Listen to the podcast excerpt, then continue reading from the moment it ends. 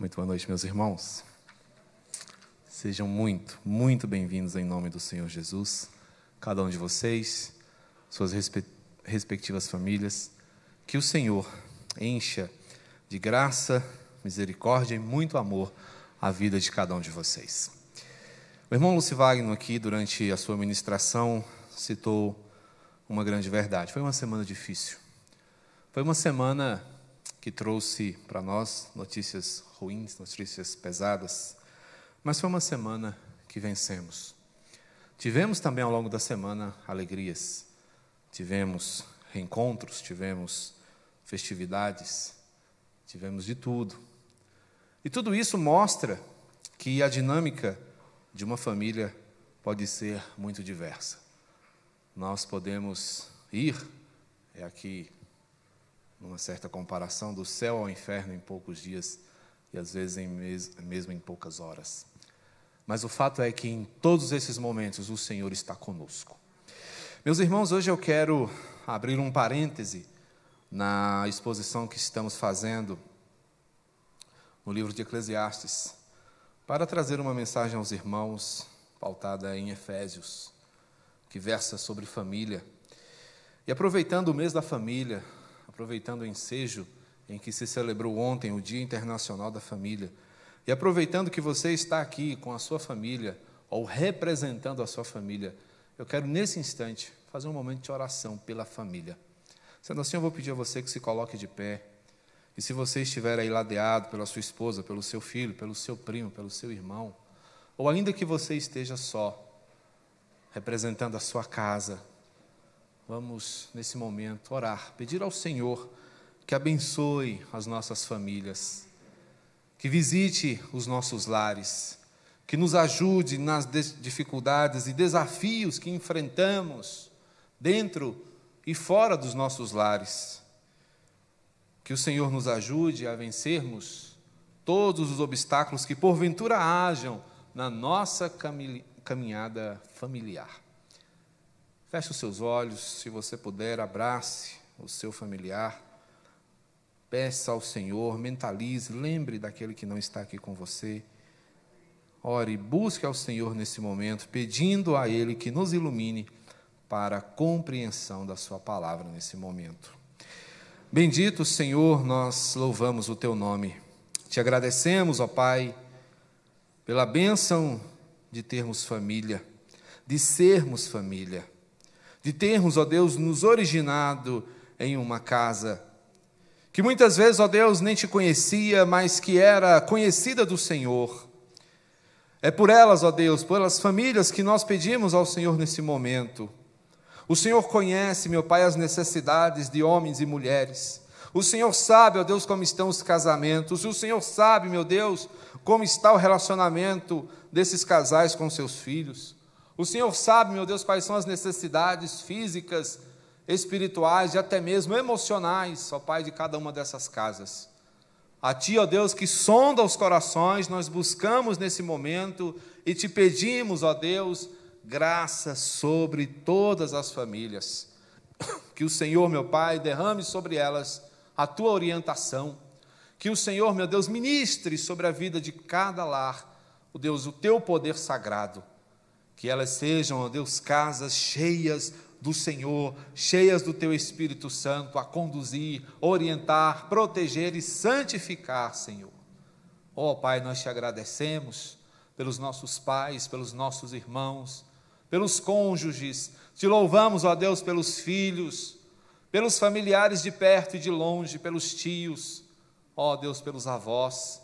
Abençoa, meu Deus, o lar do teu povo.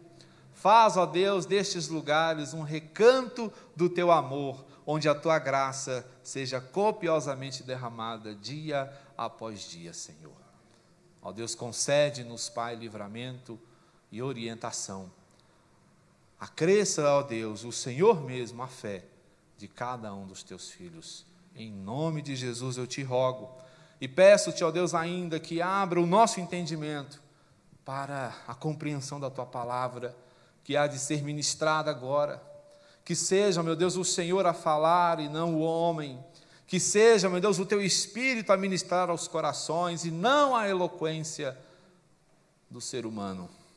Fala com a tua igreja, ó Deus, nós te suplicamos em nome de Jesus. Amém. Sentem-se, meus irmãos, que Deus os abençoe. Vamos ao texto de Efésios, capítulo 5, a partir do verso 22.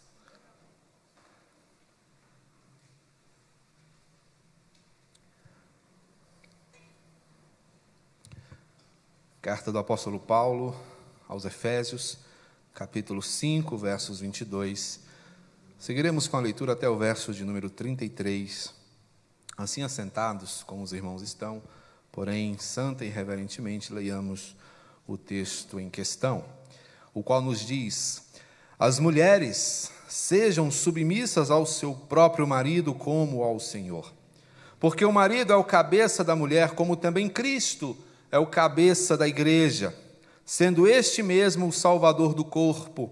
Como, porém, a igreja está sujeita a Cristo, assim também as mulheres sejam em tudo submissas ao seu marido.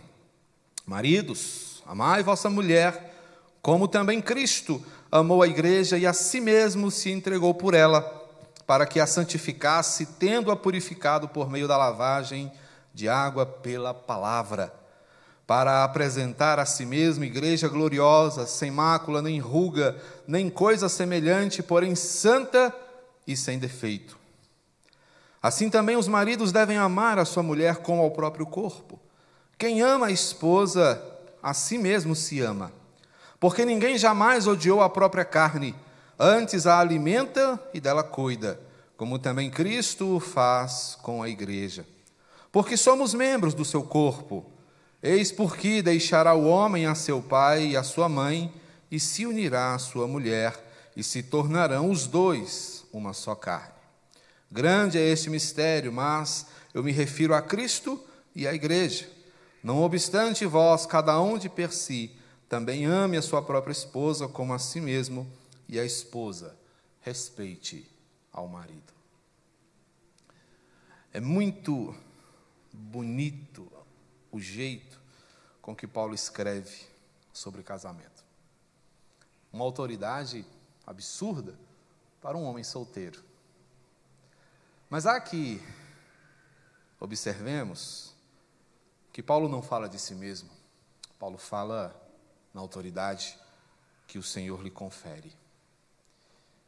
Eu gostaria de destacar um momento que todos nós certamente já ouvimos ou presenciamos, que é aquele momento da cerimônia em que o celebrante chega e pergunta se alguém aqui há que porventura conheça alguma razão pela qual esse casamento não deva ir adiante, que fale agora ou cale-se para sempre. Isso aconteceu numa igreja muito bem arrumada, pessoas felizes, o noivo nervoso, a noiva ansiosa, e de repente essa pergunta entrecorta aquele momento, causando um silêncio ensurdecedor. E de repente um senhor, já de avançada idade, se levanta e com a voz trêmula pergunta: Como vocês podem ter certeza? E todos os olhares se voltam para aquele rosto experiente, enrugado e marcado pelo tempo. E ele então retoma a pergunta e diz: Como vocês podem ter certeza de que este casamento vai dar certo? Um misto de indignação, dúvida e preocupação pairou sobre aquelas pessoas. E alguns pensamentos se desenrolaram nos íntimos ali presentes. E alguns respondiam mentalmente: ora, porque eles se amam, porque eles se prepararam, porque eles têm o apoio da família, enfim, são várias as razões. E ele então, explicando a sua pergunta, diz: Eu não quero prejudicar o casamento, eu não quero atrapalhar, eu não quero nem mesmo causar inconveniente, mas qual é a certeza que se pode ter de que esse casamento vai dar certo? E depois de um tempo onde todos pensaram um pouco, o celebrante que conduzia o ato disse: O Senhor nos convocou para esse momento. E se Ele nos convocou, assim como esses dois jovens que agora se unem, Ele certamente os abençoará e fará com que este casamento dê certo. E de fato, irmãos, são muitas as perguntas que nós nutrimos quando pensamos em matrimônio. A palavra do Senhor, em uma outra passagem, nos diz que o casamento deve ser honrado, deve ser tido por nós como digno de honra. Ele merece todo o nosso respeito, toda a nossa consideração, ele não deve ser alvo de piadas jocosas, de gracejos inconvenientes, porque é uma instituição sagrada, idealizada e concedida a nós pelo Senhor. Aqui Paulo fala de casamento e fala de uma maneira, como eu já disse, muito bonita, inserido num contexto em que Paulo está orientando os efésios a serem espirituais em todas as coisas, na vida social, nos seus relacionamentos profissionais, em todos os momentos, deveriam eles ser santos. E ele não deixa de fora uma das perspectivas mais importantes da vida de um ser humano, que é a sua condição familiar. E Paulo então abre esse parêntese aqui, um largo parêntese, para orientar homens, mulheres e esses com seus filhos, para que eles possam desenvolver uma vida familiar abençoada. E eu gostaria de, com base nesse texto, muito atrevidamente falar aos irmãos sobre um casamento cultual. Porque é assim que a palavra do Senhor nos apresenta o casamento como um culto ao Senhor como algo que deve ser vivido na esfera da adoração. O relacionamento entre um homem e uma mulher é algo sagrado, é algo que deve ser desenvolvido em temor e tremor diante do Senhor. E Paulo vai nos mostrar alguns aspectos, algumas atitudes que devem ser tomadas para que o casamento seja um culto ao Senhor Deus Todo-Poderoso. O que consta de um casamento cultual? Quais são as suas partes? Paulo começa falando de forma direta, e quando ele se refere às mulheres, ele não faz rodeios e diz: Minhas irmãs, sejam submissas. Falar de submissão em dias tão difíceis e complexos como os nossos requer coragem, porque é um termo desgastado. Em dias que a Lei Maria da Penha é tão grandemente utilizada, aplicada na vida de homens que desonram o seu papel, em tempos de feminicídio, em tempos de desrespeito, de adultério, de fornicação e tantas coisas, falar de submissão requer de nós, de fato, muita coragem. Mas Paulo vai direto e ele diz: Irmãs, sejam submissas ao seu próprio marido. E o que é interessante, meus irmãos, é que ele relaciona essa submissão com a caminhada dessas mulheres com o Senhor Jesus Cristo. E ele vai dizer, na lata, diretamente, que estas mulheres devem se submeter aos seus maridos como elas se submetem a Cristo. E aqui a coisa ganha contornos difíceis e complicados, não para a mulher, mas para o homem. Porque aqui, meus irmãos, a perspectiva, a referência de liderança segue o modelo, segue a referência, como eu já disse, de Cristo Jesus. Ele é o padrão. Ele é o exemplo a ser seguido. Portanto, quando Paulo ele recomenda às mulheres que sejam submissas, ele as orienta que confiem na liderança do seu esposo, assim como, como elas confiam na liderança de Cristo em relação à sua igreja. Que elas possam ver nos seus maridos o cuidado tão intenso, tão primoroso, que elas enxergam no próprio Jesus quando esse conduz a sua igreja. E sendo assim, a confiança que se deve praticar para o casamento cultual, ela deve ser incondicional. E esse é o primeiro aspecto para a construção de tal casamento. Que haja no coração da mulher uma confiança incondicional. Uma confiança que não duvida, que não titubeia, que não oscila, que não vacila. Uma obediência que se vê na perspectiva da igreja em relação ao seu Senhor, que é Jesus. E confiar incondicionalmente só é possível quando o alvo da nossa confiança é firme, é zeloso, é verdadeiro, é aplicado, é dedicado. Sendo assim, um coração submisso é o coração que tem ou encontra condições de descansar na segurança de uma condução segura. É mais ou menos como a realidade de alguém que é capaz de dormir enquanto o outro dirige, de poder sossegar enquanto o outro faz bem o seu trabalho.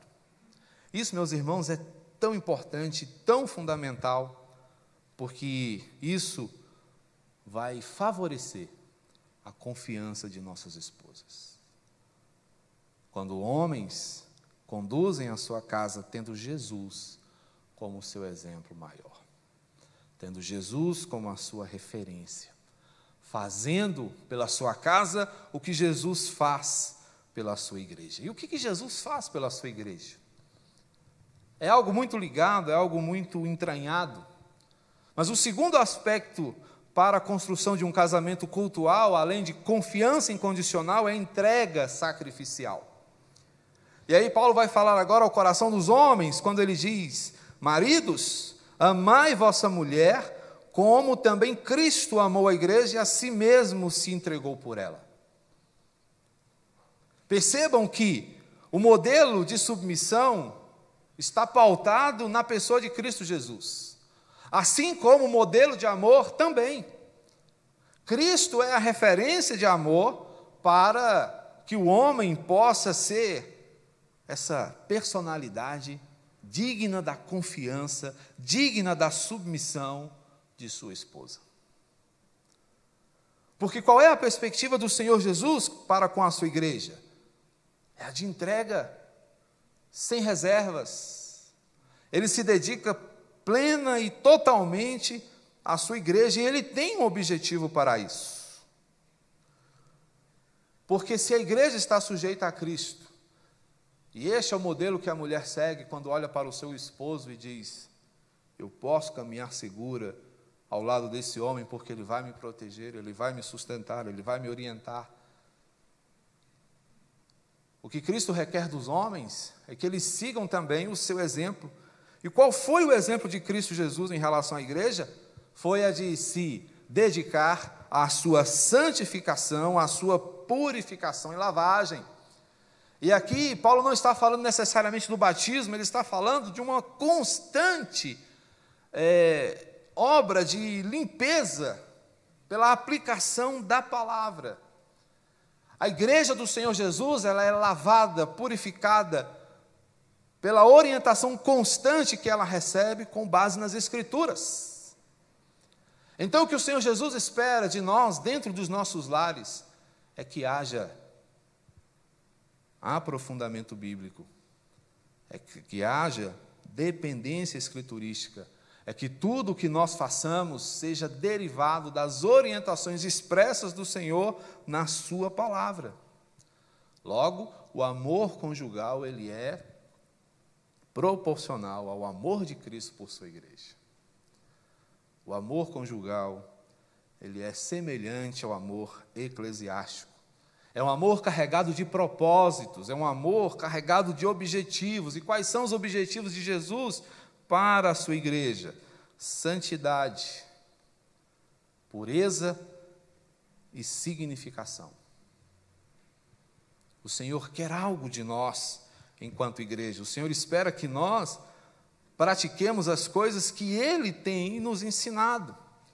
Ele foi o modelo e é ainda hoje de dedicação plena. O Senhor Jesus não fez caso de si mesmo, ele abriu mão da sua glória, ele abriu mão de si mesmo para que a igreja pudesse ser igreja. E o que o Senhor espera, meus irmãos, de nós, homens, é que nós abramos mão até mesmo da própria vida para que nossa família esteja segura. Homens são chamados a se entregarem sem nenhuma reserva pelas suas famílias, especialmente pelas suas esposas. Percebam que Paulo ele nos mostra como tudo isso é feito. Jesus ele tem um objetivo muito claro com a sua igreja, porque quando ele fala dessa santificação, dessa purificação, no verso 27 ele vai dizer que ele quer uma igreja gloriosa, ele quer uma igreja sem mácula, ele quer uma igreja é, sem ruga. Me chamou a atenção aqui a ideia dessa igreja sem ruga. O Senhor não quer uma igreja cansada, marcada pelo tempo, entristecida. As rugas são um sinal de envelhecimento, mas também pode, podem ser um sinal de sofrimento, de cansaço, de tristeza. Então o Senhor se entregou para que a sua igreja fosse, entre muitas outras coisas, uma igreja feliz. E é isso que o Senhor espera que nós, façamos pelas nossas esposas. Que nós cuidemos delas de tal maneira que elas sejam mulheres felizes, que elas sintam-se realizadas por estarem ao nosso lado, por conviverem conosco, por receberem o nosso cuidado, por receberem o nosso amor. Isso torna, meus irmãos, a nossa posição, a posição do homem, muito forte muito espinhosa, me permitam dizer. Não estou dizendo que isso é ruim. Mas muitos homens querem jogar no rosto das suas esposas a submissão. Você tem que ser submissa. Você tem que me obedecer. Mas não é qualquer obediência, não é qualquer submissão. A igreja que verdadeiramente conhece o Senhor Jesus tem prazer em segui-lo tem prazer em obedecê-lo. A pergunta que o texto faz para nós é o seguinte: a sua esposa tem prazer em ser submissa a você?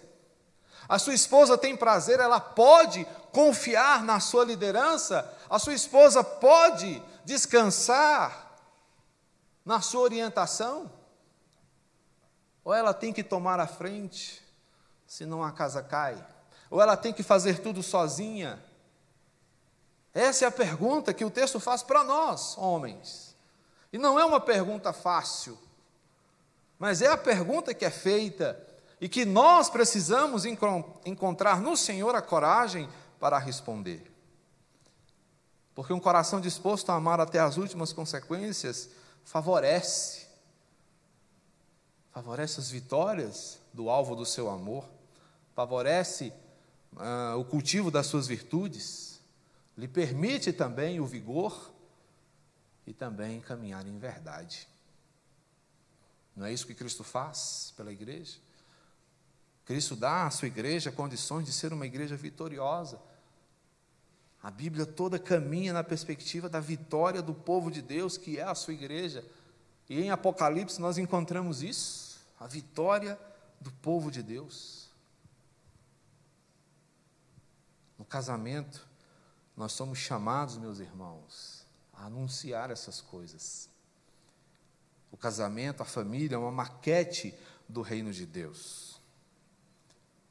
E aqui, essa parceria que se dá entre homem e mulher tem um propósito absurdamente lindo e poderoso.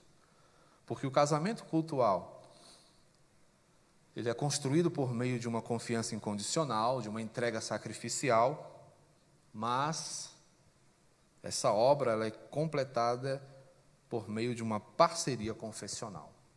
Juntos, mostrando no que creem, mostrando a quem servem, homem e mulher, anunciam o reino do Senhor por meio de sua caminhada conjunta. Eis porque deixará o homem a seu pai e sua mãe, e se unirá à sua mulher, e se tornarão os dois uma só carne. Verso 31. E seguintes: Grande é esse mistério, mas eu me refiro a Cristo e à igreja. Não obstante, vós, cada um de per si, também ame a sua própria esposa como a si mesmo, e a esposa respeite ao marido. Ambos têm grandes responsabilidades. Ambos recebem do Senhor tarefas intensas. Ambos recebem do Senhor. Ambos estão diante dele com uma missão nas mãos.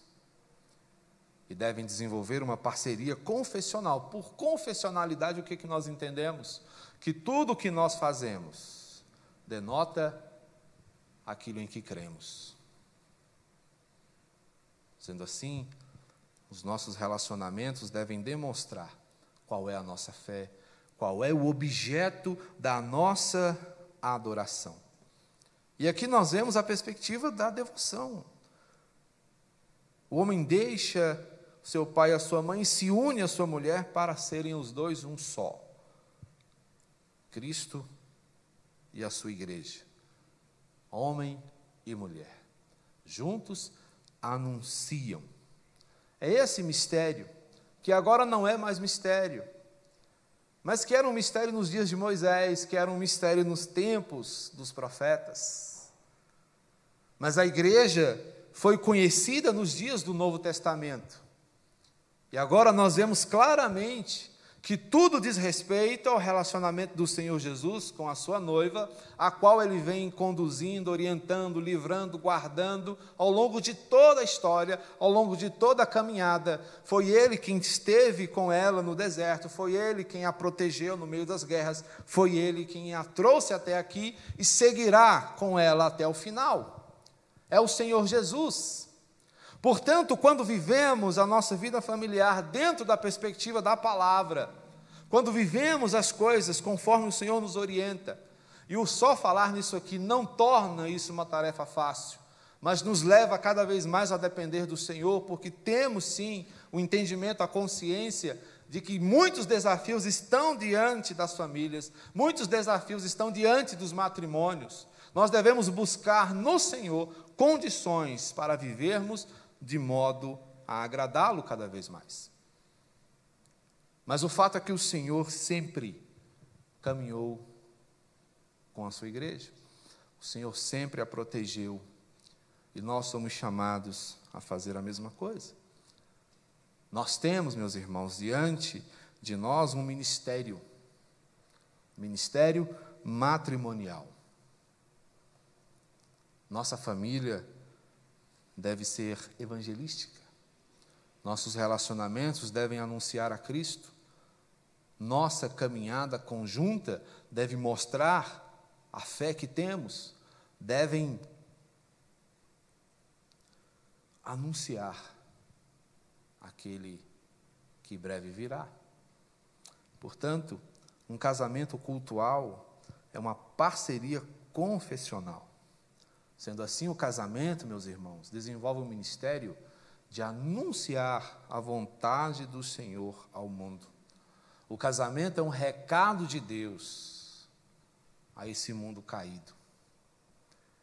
E quando pensamos, irmãos, nos casamentos que desenvolvemos como cristãos que somos, a pergunta que surge para nós é intensa, é difícil, mas é a seguinte: o que nós temos dito ao mundo por meio da vida que levamos. O que que nossa família, o que que a dinâmica da nossa casa diz ao mundo sobre o Senhor Jesus? O que que o seu casamento diz? O que que o meu casamento diz? O que a nossa criação de filhos diz? O que o nosso lar prega? A esse mundo que não o conhece, a esse mundo que não sabe quem é o Senhor. Nós temos essa responsabilidade. Por isso o casamento é cultual, porque ele está envolvido num processo de adoração. Somos chamados a adorar o Senhor em todo o tempo. Por isso é que somos o tempo todo arguídos quanto à confiança e ao amor que desenvolvemos. Como homem, eu devo ser confiável. Como mulheres, vocês, minhas queridas irmãs, devem confiar. Há muitas vozes que dizem o contrário. Há muitas vozes que dizem: não confiem, sigam seus caminhos. Há muitas vozes que colocam homens contra mulheres, são forças contrárias a nós e pervertem o objetivo do Senhor. O Senhor nos uniu, o mundo tenta nos colocar contra o outro. O Senhor tem um projeto que é dado a nós.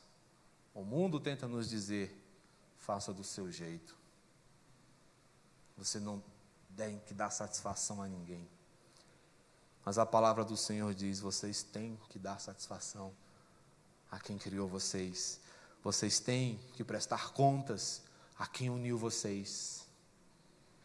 O construtor da casa espera um relatório satisfatório de sua parte.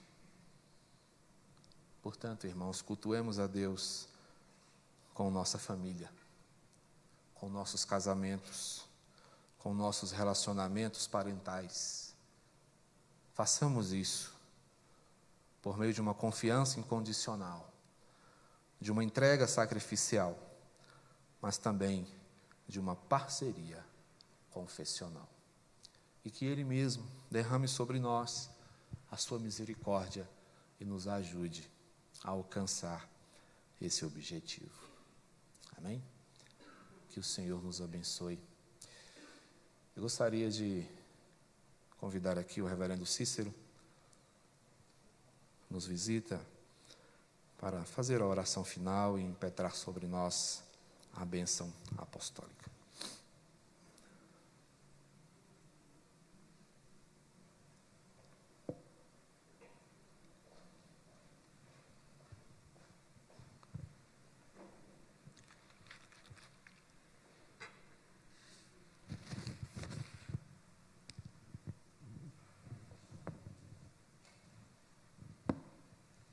Queridos, eu quero saudá-los com a graça de Jesus e dizer-lhes que me sinto feliz de estar entre vós. É sempre muito bom revê-los. Né? E nós estamos aqui com meu cunhado, minha cunhada, que são para nós motivo de muita alegria, de orgulho, de satisfação. E todas as vezes que nós estamos com eles, nós somos muito agraciados por Deus. Muito bom. Então, olhar para a igreja que ele pastoreia e ver os irmãos, seus rostos, a despeito de tantas intempéries, de tantas lutas, e ainda assim os irmãos persistem em servir a Deus. Então, não há coisa mais satisfatória para um pastor do que isso. Vamos orar então? Vamos ficar de pé todos e vamos falar com o nosso Deus. Todos conhecem já minha esposa, minha filha, meus rapazes, né? Aqueles meninos lindos, minhas crianças que estão lá atrás, né? E é muito bom tê-los aqui. O Jonatas é a primeira vez que ele vem aqui. É aquele de vermelho lá atrás, na ponta. Dá um aceno aí, Jonatas, para o pessoal te ver. Olha o tamanho dele. é, o povo diz que é porque comeu fermento. Vamos orar então, queridos. Deus Todo-Poderoso, é maravilhoso poder estar na tua presença, Deus. É maravilhoso poder ouvir a voz do Senhor, que nos chama, que nos corrige, que nos ama, que nos acolhe e que quer nos consertar para vivermos no centro da tua vontade soberana e para o teu agrado. Obrigado, meu Deus, porque a tua vontade é boa, é perfeita e agradável. E fazendo-a, nós seremos sempre felizes. Que cada casal que está aqui nessa noite, cada família, possa, Senhor, olhar para esse espelho chamado Jesus e poder ver, meu Deus, que precisamos parecer com Ele sempre. Ah, Senhor, ser com cada pai, com cada mãe, cada filho e filha, meu Deus, que nesse mês da família possamos lograr, meu Deus, graça e mercê diante de Ti e nós possamos andar com uma família bendita do Senhor. Fortalece teu povo, Deus, direciona teu povo. Faz, meu Deus, que cada um possa nessa noite encher seu coração da alegria e do prazer de viver para Ti, segundo a Tua palavra, que é o nosso, é, o nosso guia, que é a nossa bússola, certamente, meu Deus, para alcançarmos a, aquele prêmio da soberana vocação do Senhor em Cristo. Obrigado, meu Deus, por esta igreja que nos recebe nessa noite, que acolhe aqueles que entram por essas portas, dá que esta família seja cada vez mais, ó Deus, cheia de Ti, agraciada pela Tua palavra, pela Tua presença cada dia. Abençoa o pastor, abençoa, meu Deus, os seus oficiais, cada um, presbíteros e diáconos, e bem assim suas lideranças que todos eles possam se espelhar na tua santa palavra, para viverem conforme foi dito nesta noite. E que a graça do Senhor Jesus Cristo e que o amor de Deus, o nosso querido Pai, e as consolações perenes, poderosas do Espírito Santo para vos acolher, vos encher de toda graça e vos abençoar com poder, esteja presente em vossos corações, queridos irmãos, hoje e sempre. Amém.